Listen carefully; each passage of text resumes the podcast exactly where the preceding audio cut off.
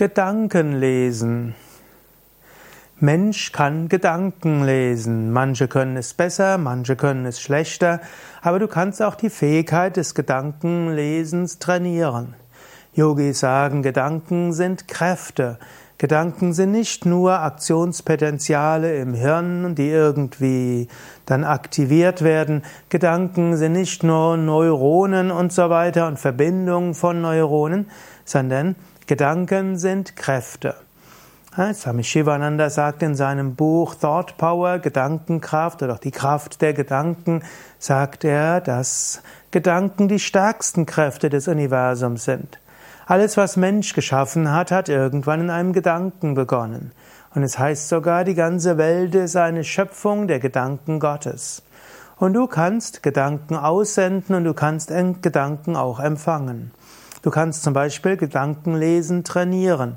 Du kannst deinen Partner oder einen Freund, gute Freundin oder einen Kollegen bitten, an eine bestimmte, sozusagen, er oder sie soll an eine bestimmte Farbe denken, sehr intensiv, und du kannst daneben sitzen und dann überlegen, an welche Farbe hat der Mensch gedacht. Oder du kannst ihn darum bitten, dass er an eine bestimmte Pflanze denkt. Einmal einen Baum, einmal an eine Rose und ein andermal an ein Stiefmütterchen. Und wenn er das mit Energie, mit Energie verbindet und mit Visualisierung, mit Worten, dann kannst du vielleicht diese Gedanken lesen. Eine andere Möglichkeit ist natürlich erstmal eine Verbindung herzustellen. Patanjali im Yoga Sutra dritten Kapitel gibt viele Tipps, wie du deine besonderen außergewöhnlichen Fähigkeiten entwickeln kannst. Und er sagt zum Beispiel, wenn du mit einem Menschen Kontakt aufnehmen willst, dann mach eine Herzensverbindung.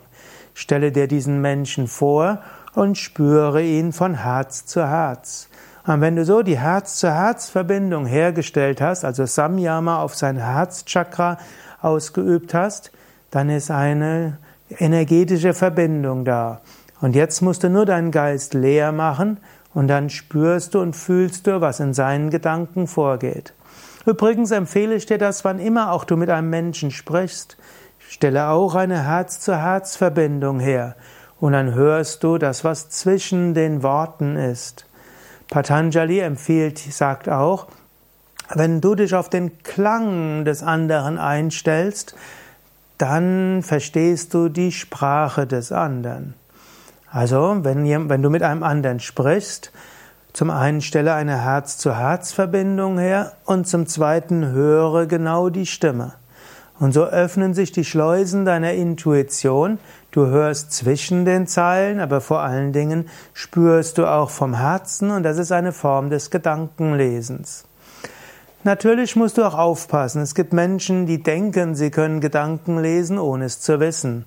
Dass Menschen sagen, du denkst ja so und so und du glaubst das und ich weiß, du meinst ganz anders, als du sagst. Das ist krankhaft.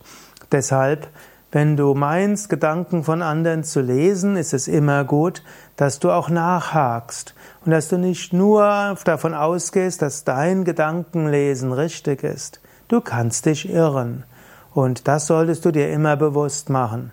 Daher trainiere die Fähigkeit des Gedankenlesens, aber sei dir bewusst, so wie du dich in vielem anderen irren kannst, kann auch dein Gedankenlesen fehlerhaft sein. Es gilt es zu verifizieren, zum Beispiel durch Nachfragen und Nachhaken. Und im Zweifelsfall ist es besser, du handelst aufgrund dessen, was der andere dir sagt, anstatt dass du handelst aufgrund dessen, was du gehört hast, was du, äh, was du als Gedanken gelesen hast. Letztlich hat der andere auch ein Recht auf Privatsphäre. In diesem Sinne, selbst wenn dein Gedankenlesen korrekter wäre als das, was er oder sie gesagt hat, im Zweifelsfall handle eher auf der, auf der Grundlage dessen, was der andere gesagt hat, schon aus Respekt vor der Würde des anderen.